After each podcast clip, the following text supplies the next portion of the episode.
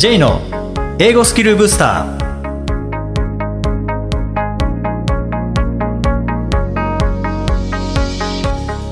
こんにちは J こと早川浩二ですこんにちは、アシスタントのあきです。この番組は旅行や仕事で英語を使えるようになりたい方、TOEIC などの資格試験の勉強をしている方、英語学習へのモチベーションを高めたい方にスキルアップのコツをお伝えしていく番組です。J さん、今回もよろしくお願いします。よろしくお願いします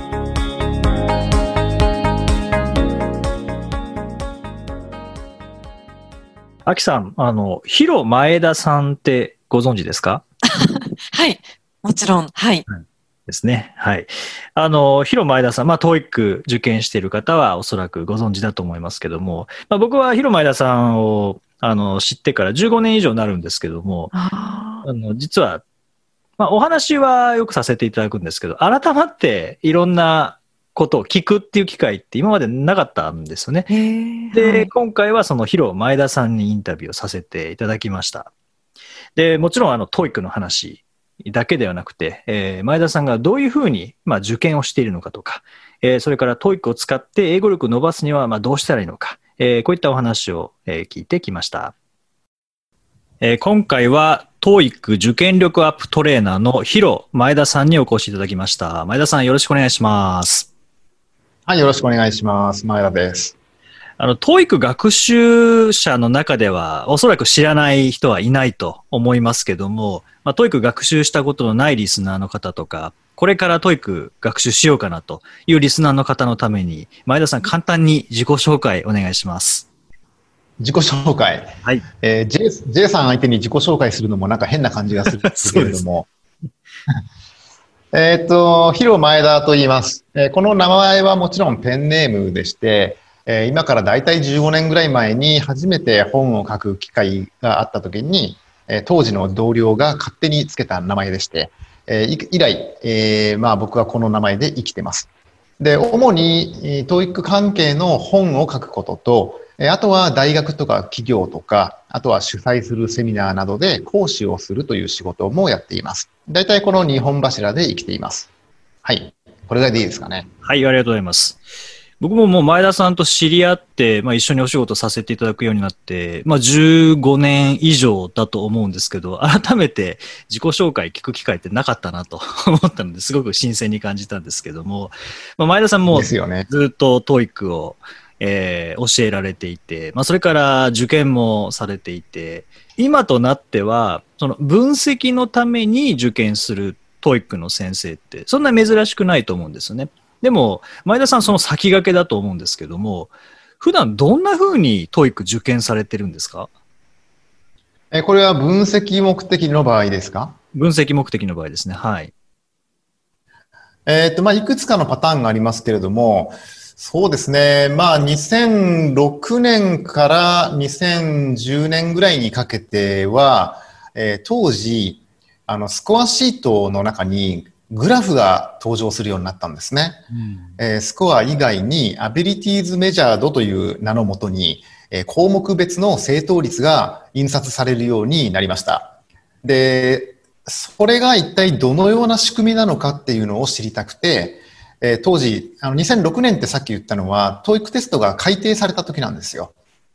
2006年からそのグラフが出るようになったので、僕はその仕組みを解明したいと思ったので、えー例えば自分が狙った問題だけを回答して、そしてそれがグラフにどのように影響するかっていうのをまめに調べていきました。はい。例えば、リスニングセクションで、えーそうだな、パート2だけ解くとか、えーパート1の中で、あ、きっとこれは、えーこういうスキルを測ってるんだなって思った問題だけを解くとか、うんえーそのようにして、リスニングもリーディングも、アビリティーズメジャードを解明するための受験っていうのを何年間かかけてやっていました。うんこれがまず一つのあー大きな受験の仕方だと思います。はい。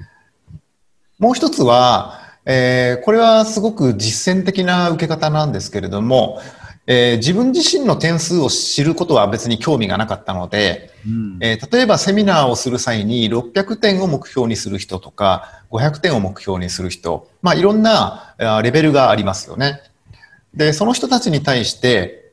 えー、あなたたちは600点が目標だから、よって、え試験本番で何割ぐらい正解してくださいね。それが目安になるんですよっていうことを講師としては喋りたいわけです。そうですね。そのためには、実際に自分がその正答率を体験して、そして点数が何点になったかっていうのをエビデンスとして持っておかないと自信を持って喋れませんから、なので、470とか600とか730、そういったよくある目標スコアに合わせて自分も問題の数、つまり正解の数をコントロールしながら受験する。そういったこともよくやっていました。これがまあ、二つ目の大きなその受験のスタイルというか、受け方でしたね。これってあの、リスナーの方はこうピンとこないと思うんですけど、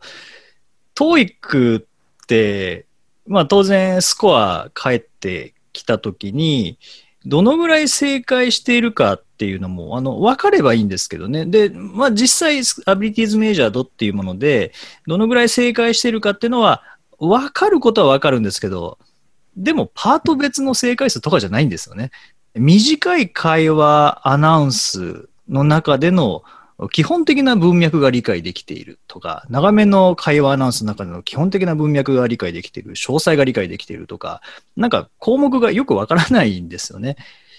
なので、実際にじゃあそれが80%正解していた、じゃあどういう問題解けていたのかっていうのは、正直あれ見ても全然わからないですし、じゃあそれに関しての説明、詳しい説明があるかというと、それも書いてないんですよね。だから受験してスコアは出た。で、どのぐらい正解してるかも分かった。けど、一体何を正解していて、何が間違っていて、どこが強みで、どこが弱みかっていうのは、正直、これ講師側としても、あの見方が分からないと説明できないですもんね。まさにその通りで、で、僕は、あの、まあ、J さんご存知の通り、TOEIC の講師のための講座というのをもう長年やっていますので、講師の方のためのスキルアップの方法も考えていましたから、うん、よって、スコアシートの中の項目項目別正答率を、えー、分析する方法を講師が教えることができたら、その講師の価値が高まりますよね。はい。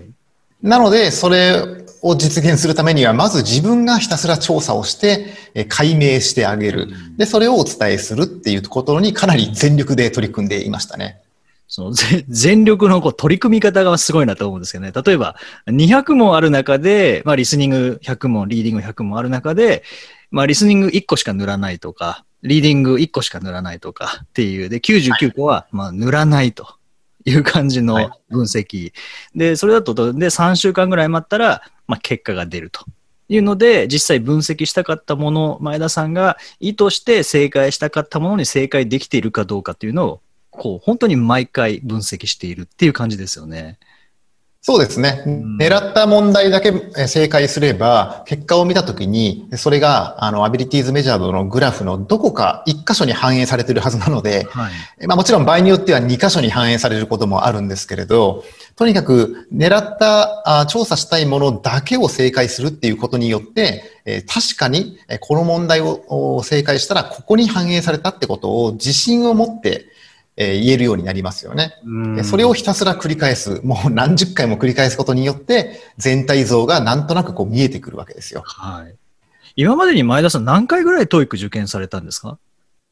?126 ぐらいのはずです。おその中でのそういう分析をするための受験っていうのはもう、どの100は超えてる感じですかね？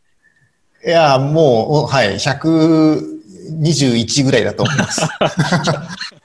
普通に受けたら5回ぐらいっていうことですね。まあ、大学生の時に3、4回受けたやつは、まあ、普通に受けましたし、はい、あとは、講師になる前に何回か受けた時は、まあ、990点を取ろうと決めて、あの、受けたことが当然あるので、はいだからまあ、もうちょっとあるか。10回ぐらいは普通に受けましたね。だからおそらく115回ぐらいは分析のために受けてました。なるほど。そうですね。そう、今、990点、まあ満点のお話出ましたけども、まあ前田さんも990点まだ取ったことのない時。で、僕もまだ取ったことがない時。っていう、だいたいこう時期重なってましたよね。で、二人とも985点とか980点とかっていうこう時期があって、で、まあそろそろ取りたいなっていうのを僕が思っていた時に、前田さんが先に990点パッと取られて、うわ、しまったって僕は、先に取られたと思って、これはもう早く追いつかなきゃいけないっていうので、あの時ほど TOEIC 受験に対してこう気合を入れたことはないですね。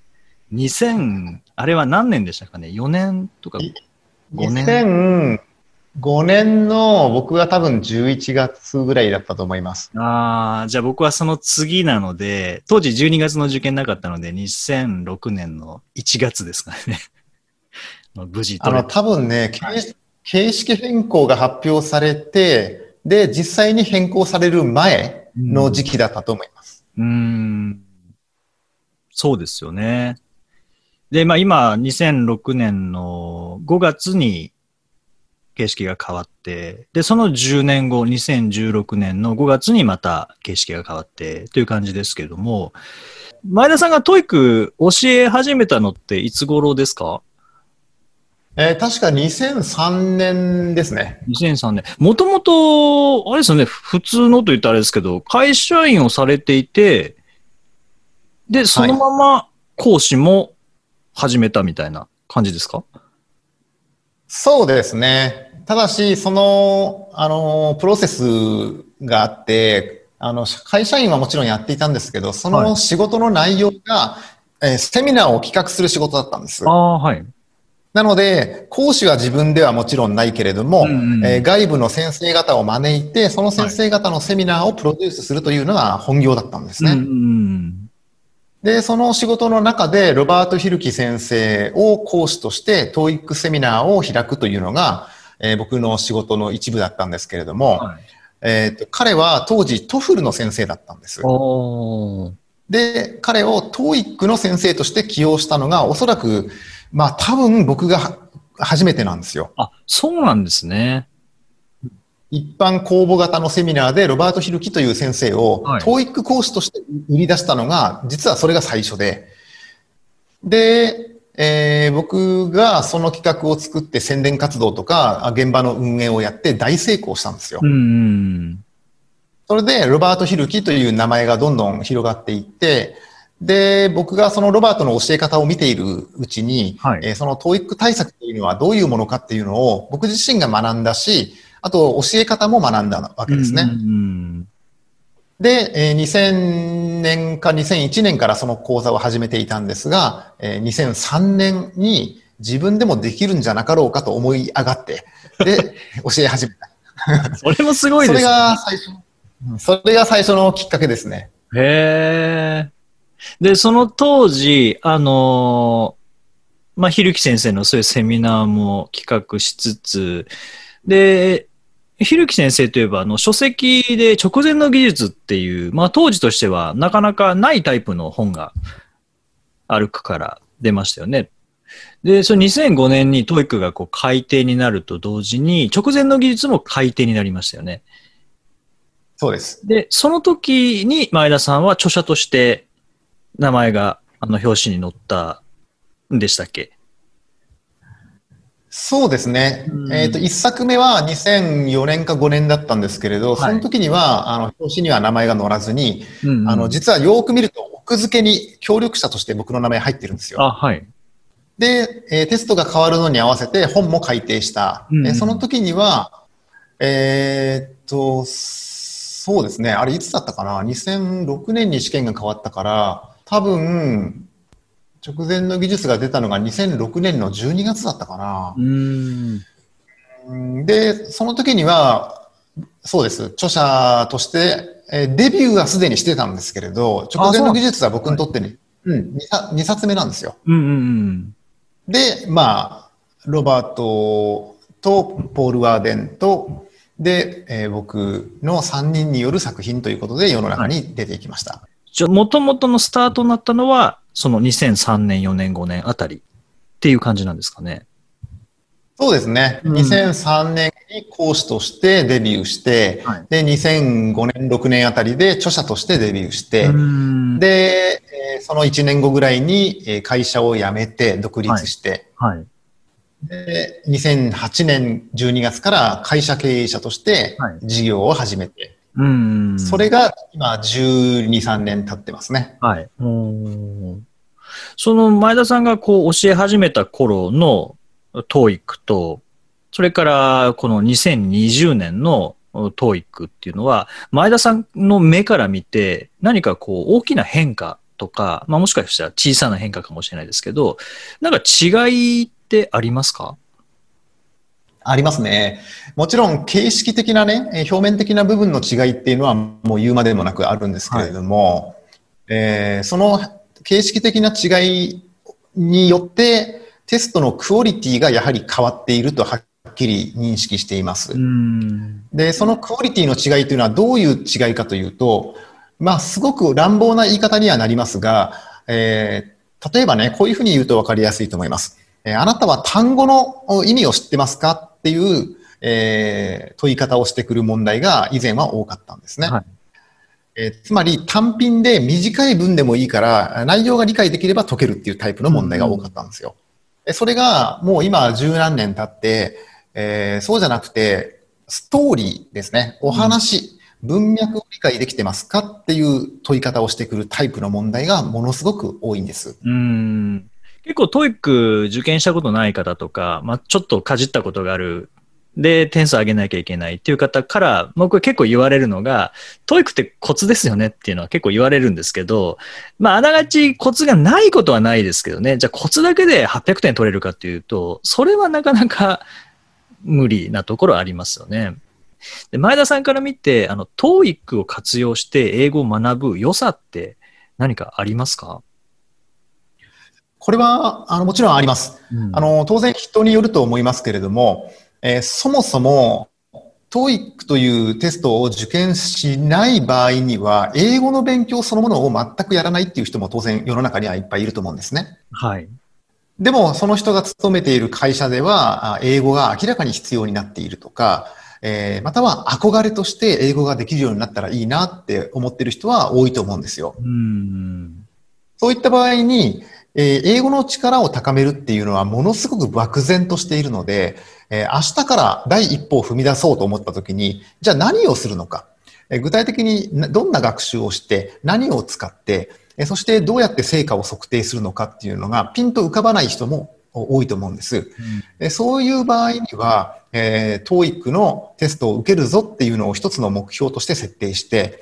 えーそして、えー第一歩が分かりやすいですよね。えー模擬試験を買ってきたり、問題集に取り組む。えーそして、丸抜を元にして、えー復習をして力を伸ばしていく。えーそして、力が伸びた時にスコアに反映してくるまでが結構早いですから、TOEIC は。うん。だから、成果測定をしながらあ学習を続ける。えつまり、継続的な、こう、学習の動機づけになる気がします。そういう点で、えー例えば大学生の方やサラリーマンの方が、えー TOEIC を利用するというのはすごくいいことだと思いますし、で、結果としてね、えー点数が10点でも30点でも上がれば、それがやっぱり嬉しいっていう気持ちにつながるから、えー次、またさらにもっと点数を高めようと思って勉強しているうちに、結局、えー、TOEIC を受験しなかった時に比べて、TOEIC を受験すると決めた時の方が、英語に接する総時間が圧倒的に伸びると思うんですよね。ああ、なるほど。はい。それによって、もしかしたら、えー、TOEIC からちょっと離れた場面でね、例えば、あテレビを見てたら、あ有名な俳優さんが、えー大好きな俳優さんがインタビューに答えている。うん。で、日本語の字幕があるけれど、あれ今言った英語少し聞こ聞こえた理解できたっていう気持ちがあれば、またそこから英語をね、えー試験のためだけじゃなくて、まあいろんな目的で英語を学ぼうっていう気持ちも高まるかもしれませんから、うんそういう入り口としてすごくいいんじゃないかなとは思いますね。そうですね。 TOEIC入り口で入って、で、出口も TOEICである必要はないですもんね。あの、やはり、あの、テクニックを学ぶのであれ、えー文脈を理解する力であれ、結局英語に接しているので、うん。英語に接して英語の能力が落ちることはないですから、絶対英語の力は上がる、上がるはずなので、はい。その力がテストの場面、テストを受けている瞬間ではない瞬間に、えー喜びとして、えー返ってくる、えーそういう経験をすればするほど、おそらくその方は英語に対する興味が上がっていくでしょうし、力も伸びていく。そういう点がすごくいいんじゃないかなと思います。うん。あの、最後に、著者としての広前田さんの視点から、あの、アドバイスいただきたいんですけども、まあ、僕ら著者、教材を出版して、で、読者の方に買っていただいた後っていうのはもう、使い方は読者の方任せになりますよね。で、今、教材を使って学習している方に、前田さんの教材はこういうふうに使ってほしいっていうものがあれば、あの、パート別の教材だったりとか、あとは模試だったりとかってあると思うんですけど、なんかこういうふうに使うと、えー、より効果的ですっていうおすすめの使い方があれば、ぜひシェアいただけたらと思います。はい。これはですね、最初のページから最後のページまで読むっていうことは、決して成果を約束していることではありません。ですので、えー、本当に自分は、えー、昨日やった10ページをものにできているのかっていうのを確認しながらね、いちいち戻りながら、えー、自分のものになってるっていうのを確認しながら使ってほしいなと思っています。例えば、うん、そうだな、わかりやすく言うと、3歩進んで2歩戻るみたいなね、うん、そういう勉強の仕方。あの、どうしても人間は新しい知識を得たら、うわ、すごい、これ、役に立つって思ったら、なんか、なんとなくその情報が頭の中に残ってる気になるんですけれど、うん、えー、ところがどっこい、えー、簡単に忘れます。簡単に忘れるので、えー、例えばまあ月曜日、火曜日、水曜日と勉強した。そしたら3日間やったら、えー、2日戻ってみると。ね、月曜日にやったこと、火曜日にやったことを本当に覚えてるのかっていうのを確認する。そのために木曜日を全部使っても別にいいと思うんですよ。ただ単に試験が迫ってるからなんとか最後まで終わらせるみたいなね、そういう表現をする人いますけれど、終わらせるってのは一体何なのかと。単に最後のページにたどり着いたら終わりではありませんよってことをしっかり認識してほしいなと思ってます。パート別の教材の場合は、特に今言ったように3歩進んで2歩戻るっていうことを中心に、つまり自分の記憶に本当に定着しているのかっていうのをぜひ確認しながらやっていただきたいと思っています。そして、模擬試験の場合は、もちろんものになったかどうかを確認するのも大事なんですが、リハーサルとしての使い方が適していると思います。うんえー、リハーサルってのはどういうことかというと、試験本番は2時間1分とか2時間2分でやらなきゃいけません。えー、それと全く同じ体験を模擬試験を使ってやってほしいってことですね。でも理由ははっきりしてます。えー、 TOEICは時間との戦いなんですよ。なので、えー、リスニングセクションは46分ぐらい、リーディングセクションは75分、この一つのパッケージの中で、どんなタイミングで、どこに視線を向けて、どういうタイミングでマークを塗って、えー、そういうね、えー、試験本番と同じ体験を何度も繰り返しすること。これによって試験本番が決して特別なものではなくて自分にとって馴染みのある体験になりますから、えー、リハーサルとして時間をきちっと測って本番と同じようにやる。この体験をまあ、1種類の模試だとしても、それを5回、10回体験しても絶対失わないですからね、何も。時間は無駄にならないので、そういう使い方もぜひしてほしいなと思います。まあ、その中でぜひ取り組んでいただきたいのが、前田さんの出された、え究極の模試ですかね。あの究極の模試はもうまさにこう、3歩進んで、2歩分復習して、で、また歩いてみて、また振り返ってみてっていうのはかなり、なんていうんですか、こう計算されて、模試って解いて終わりってイメージありますけど、前田さんが作られる模試って解いて終わりではなくて、解いてからが始まりみたいなところありますよね。そうですね。やはり、解いて終わるとか、解いて答え合わせしてから終わるっていうのはあまりにも得るものが小さいですので、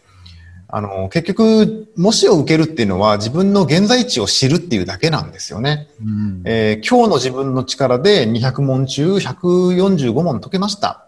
で、それ知ったところで、能力アップにはつながってませんから。そうですね。だから、やはり模擬試験を解いた後に、えー、まあ、繰り返し使ってほしい。えただし、単に繰り返し使ってくださいねっていうだけだったら、えそれってどんどんな意味があるんですかとか、うん、もう答え覚えてるから嫌ですとかね、そういう人も多いんですよね、実際。はいうんうんなので、そう言わせないために 言わせないために、究極の模試なんかでは、このような形で復習をしてください。それを細かに説明しているつもりです。うん。模試の使い方って結構難しいですよね。どうしても、まあ、模擬テストなので、えー、解いて終わりっていう使い方をほとんどの方がされていると思いますし、僕もあの、 TOEIC学習してる時って、もしやる時って、解いて答え合わせして、まあ、終わりだったんですけど、まあ、今のお話ありましたけども、究極の模試に関しては、その復習にこそ重点を当てているっていう考え方で作られたんですか？そうですね。やはり、あの、まあ、3回チャレンジ法というメソッドを提案しているんですけれど、うん2012年に究極の模試を初めて出した時に、3回チャレンジ法を紹介し、うん、で、今回、今回というのは、まあ、2020年の春に究極の模試600問プラスというものを出した時に、3回チャレンジ法プラスというふうに名前を変えて、えメソッドとして紹介しています。で、それはもう、本当に一言で言うと、本の中身をしゃぶり尽くすための方法論なんですね。うん著者よりも詳しくなるぐらいにその本に対して接してくださいと。えー、この本の中でどんな問題が出されても解けるっていう自信を持てるまで。つまり、収録されてる問題を1回2回やって答えを覚えるってのは当たり前なんですよ。でも、問題ではなくて、例えばパート7だったら文書がありますから、その文書を使ってえー、仮に新しい設問が突然登場して突きつけられても、さらっと解けるぐらい、それぐらい文書の方を理解してますか、えー、そういう問いかけをしているつもりなんですね。だから、まあ学校の中間テスト、期末テストってそうですよね。教科書の何ページから何ページまで進んだ。それを試験範囲として、どんな問題が出るかまではわからない。けれども、その試験範囲さえ完璧に押さえておけば、どんな問題が出ても解けるように作られているわけですよ。それと全く同じです。模擬試験というのを一つの楽器と捉えて、その中で出会うものを全部理解できていれば、必ず問題は解けるという自信をね、これ思い込みでいいんですけれど、それだけ思い込めるぐらいに復習すれば、当然、えー、そこに登場する文法や語彙といったもの、または音声に対する力、が当然高まるんだから、それはそれであなたにとってね、スコアアップという結果で試験本番を迎えればね、スコアアップとして返ってきますよっていう、まあそういう考え方ですね。なるほど。めんどくさいんですけど、ちゃんとやれば結果は出ますよ。そうですね。本当に、あの、今聞かれている方の中で、あ、模擬試験ってそこまでやらなきゃいけないんだって思われた方いらっしゃると思うんですけども、やっぱりそこまでやるからこそ、得られるものっていうのは、本当にただ単に問題解いて答え合わせして、は解けた、解けなかったっていう一喜一憂するのと比べると、本当に天と地への差がまあ、あるなというふうに、あの、感じました。ぜひ、あの、 TOEIC学習している方で、まあ、問題は解いてるんだけど、なかなかスコア上がらないなとか、身についてる感じしないなという方はですね、ぜひ、今、前田さんが、えー、おっしゃったようなやり方で取り組んでみていただけたらというふうに思います。えー、前田さん、ぜひ、次回は、 TOEICではなく、また、ディベートとかですね、論理とか、前田さんのまた別の側面からお話を伺いたいと思います。えー、前半はここで終わりたいと思います、えー、今回はどうもありがとうございました。ありがとうございました。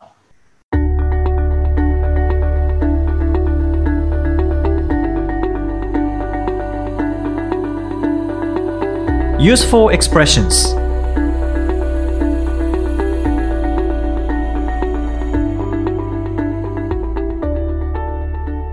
続いてはビジネスや日常で使えるお役立ち表現をご紹介いただきます。J さん、今回の表現は何でしょうか？はい、えー、今回は put myself in your shoes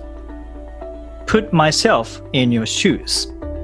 まあ、直訳すると自分自身をあなたの靴の中に入れると。はい。いう感じで、えーまあ、相手の立場になるっていうそんな意味ですね。はい、なので、まあ、put myself in your shoes であれば、えー、私自身をあなたの立場で考えるっていうことですし、例えば、はい、put yourself in his shoes って言ったら、あなた自身を、まあ、彼の、えー、立場でになって考えてみると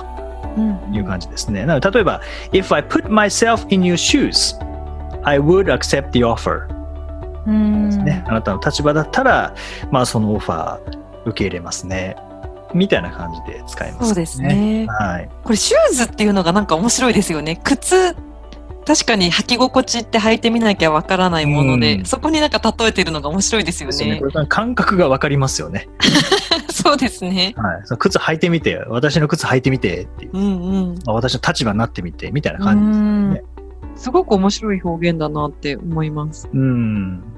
まあ、この put myself in your shoes って、まあ、別の言い方では、例えば if I were you みたいな感じですよね。ああ、確かにうん言い換えるとそうですね。私があなただったとしたら、みたいな感じで、うん if I put myself in your shoes っていうのと、if I were you っていうのが、まあ、同じような感じ同。じですね。まあ、あとはなんか、はい。はい。日本語でよく言う、ちょっと私の身にもなってよ、みたいな感覚で、put yourself in my shoes みたいな、そんななんか軽い感じでも言えそうですよね。うん、そうですね。私の身にもなってよ。よく使いますよね。はい。あもちろんこれあの怒るときに使うわけでもなくて、そうですね。にそうですね。あの立場を変える、その人の立場になって考えるというときに、そのまま使える表現で、まあビジネスでも使えますし、はい。企業でも使いやすい表現ですよね。そうですね。うん他のなんか靴以外になんかあるんですかね？なんか私、その、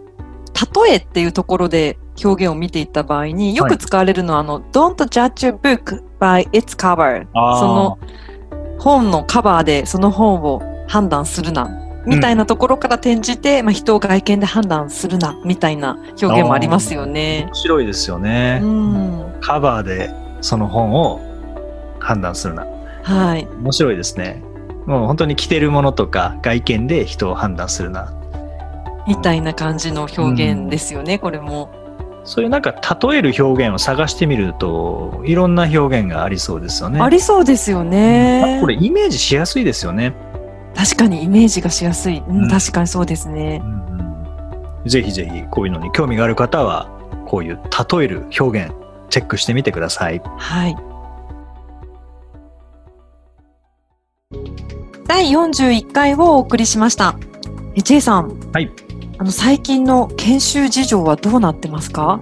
まあ、最近はまあほぼ全てオンラインですね。ああ、やっぱり、はい。はい、でオンラインでも、まあ、3タイプかなっていうふうに僕は思ってるんです3タイプ。3タイプ。一つは、えーカメラオンにして、まあ、皆さんの顔を見ながら研修を進めるタイはい。プですね。えーこれはまあ表情だけ見えるという感じですよね。えーうんマイクは基本的にオフにしているので、オンにするとはい。全員の声が入ってしまうので、うん音読すると大変なことになりますからね。基本的にはミュートのまま音読してももらったりっていう感じですかね。ではい。2つ目のタイプはあの講師としてやることは一緒なんですけども、えーカメラオフ音声もオフっていうなるほど。多い時とか、まあ、回線安定させるためにこう、あえーいただく。と基本的にあの僕はオンにしていただきたいんですけどもやっぱり企業さんによってはあの全員オフでっていうところもあるので。そうすると表情がわからない。反応もやりづらさはありますか？やりづらさ、まあもうな慣れたので、そんあなにやりづらいってことはないんですけど、まあただ表情わから反応わからないっていうのは、ははい。ちょっとどうだったのかなっていうのは気になるところではありますけどそれはね。チャットでのこう質問とかは気軽にどうぞ的な感じでもないんですね。あそこはチャットで、あの反応していただくようにしています。今の理解度どうですかとか。こういう場合は何か悩みありますかとかっていうのはチャットでこう出していただくと、まあ結構反応していただけるので、はい。見えないけど、あのちゃんと聞いていただけてるんだなとかですね。はい。あともう一つが、まあ、オンラインって言えるかわからないですけど、あの動画ですよね。動画を撮影して、えーで、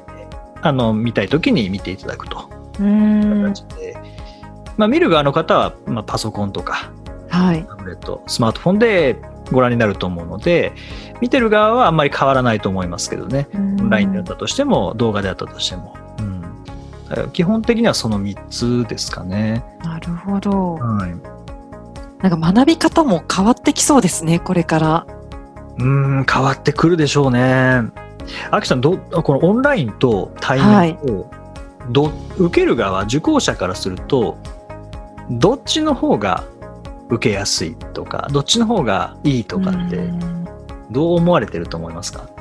かこう、オンラインで受ける場合っていうのは、その人が本当にその、まあ、授業とかレッスンとか、まあ、セミナーを本当に聞きたいと思ってないと、まあ、主体性がないと、ついつい、こう、だらけちゃったりとかしますよね。うん、まあ本当、まあまさにその通りですよね。まあ、環境っていうのもあります。集中できる環境かどうかっていうのもありますし、はい。受けたいかどうかっていうのもありますよね。そこですよね。まあ、そういう意味では対面の場合は受けたくなかったとしても、まあ、会議室にはいはい受けるしかないので、まあ、参加しますけどそうですねの場合は右を向けば、まあ、冷蔵庫があるかもしれない。左を向いたら テレビがあるかもしれないですからね。まあそういった環境をどう整えることができるかとかあとはそうですね、うん、その受講したい気持ちになるかっていう、まあ、そういう意味ではこの導入のところのこう重要さっていうのは講師としては対面以上に気をつかないといけないかもしれないですよね。ああ、その辺難しそうですね。でも、うこう対面とオンラインではできることがなんか違うので、きっと。あとはカメラ、まあ、オンにしていればペアワークとかグループワークもやりやすいですけど、はい、何かの事情でやっぱカメラオフのまま参加されてる方、はい、オンにできないっていう場合も、まあ、したくないのかもしれないですけども、はい、その場合はやっぱりこうグループワークなかなか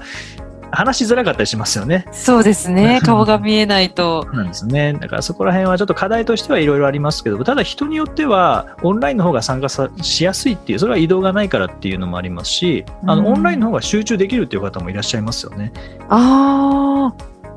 なるほど。もう、でもそういう方はきっと学ぶ主体性を持ってる方なんでしょうね。もうこれで学ぶんだっていう意思がはっきりしてるっていうか。うそうですね。あと、こう声を出す場合も、あの人がいると気になっちゃうけど、あなるほどまあ、ミュートなので、思いっきりこう声を出して、で、その変化を、自分の中でも変化を感じられるっていう、まあ、プラスの感想も多いので。ああ、確かにそれは言えてますよね。こちらにこう、対面でできないから仕方なくオンラインっていう、このレベルというか、こう、効果下がるけどオンラインっていうわけでもないんですよね。そうなんですね。うん、まあ、課題はまだまだやっぱりあるので、そこはなんとか乗り越えていきたいなと思いますけどね。うんはい、はいさて、この番組ではリクエストやご感想をお待ちしています。メッセージでは J さんのウェブサイト、J's ブースターステーションにお問い合わせフォームがありますので、お気軽にお送りください。また、毎日配信の単語メール、ボキャブラリーブースターの購読もおすすめです。J さん、今週もありがとうございました。どうもありがとうございました。Thank you for listening. See you next week.